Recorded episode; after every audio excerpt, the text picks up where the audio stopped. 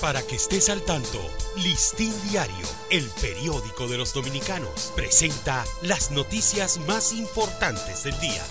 Buen día, comienza el fin de semana. Hoy es viernes 5 de enero de 2023.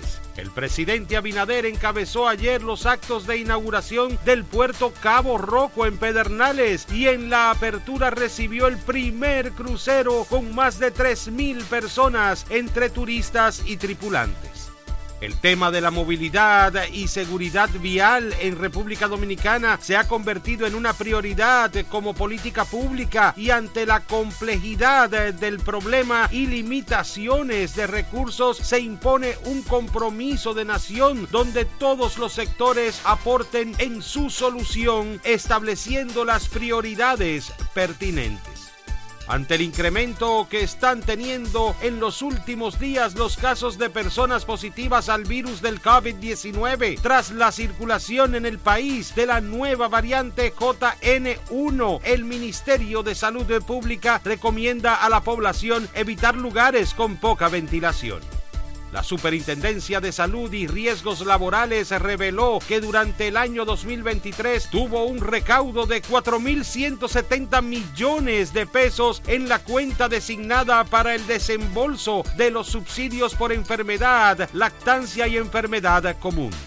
El presidente Luis Abinader acogió una recomendación de la Comisión Revisora de Contratos del CEA y emitió el decreto 581-23 que dispone la creación de un fideicomiso público para administrar las propiedades de la entidad estatal.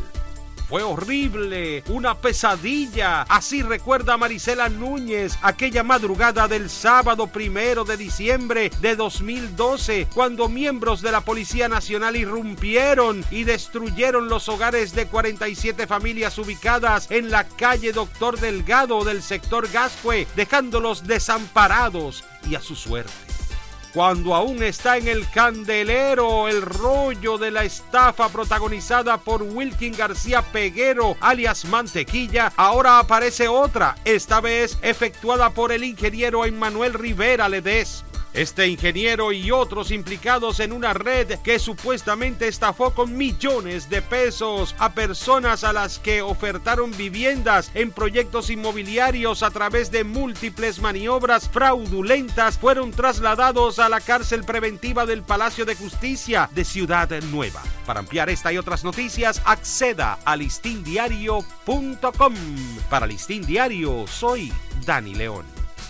Para que estés al tanto, Listín Diario, el periódico de los dominicanos, presentó las noticias más importantes del día.